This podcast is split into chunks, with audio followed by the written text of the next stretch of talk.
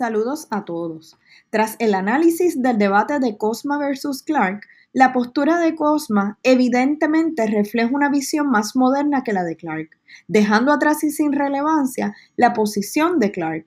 Los medios no pueden vislumbrarse de forma limitada a una vía de entrega o de comunicación.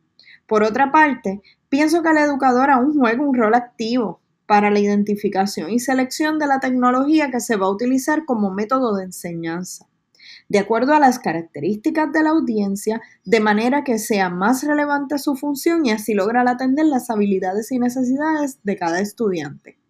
Además de la educación formal, esta evidencia de cómo la tecnología juega un papel importante en la enseñanza trasciende de lo académico a la vida diaria y al sector salud.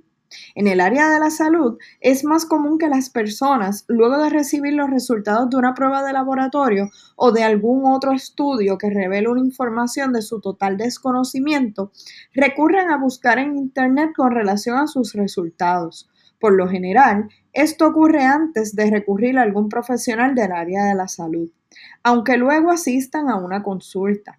Por eso la importancia de que ese acceso de información que provenga de fuentes de alta confiabilidad estén disponibles para la población general. Pienso que la posición de Clark fue una que respondía a la época en la cual hizo su contribución, mientras que Cosma, tan solo 10 años más tarde, se acercó bastante a la realidad que vivimos en la actualidad.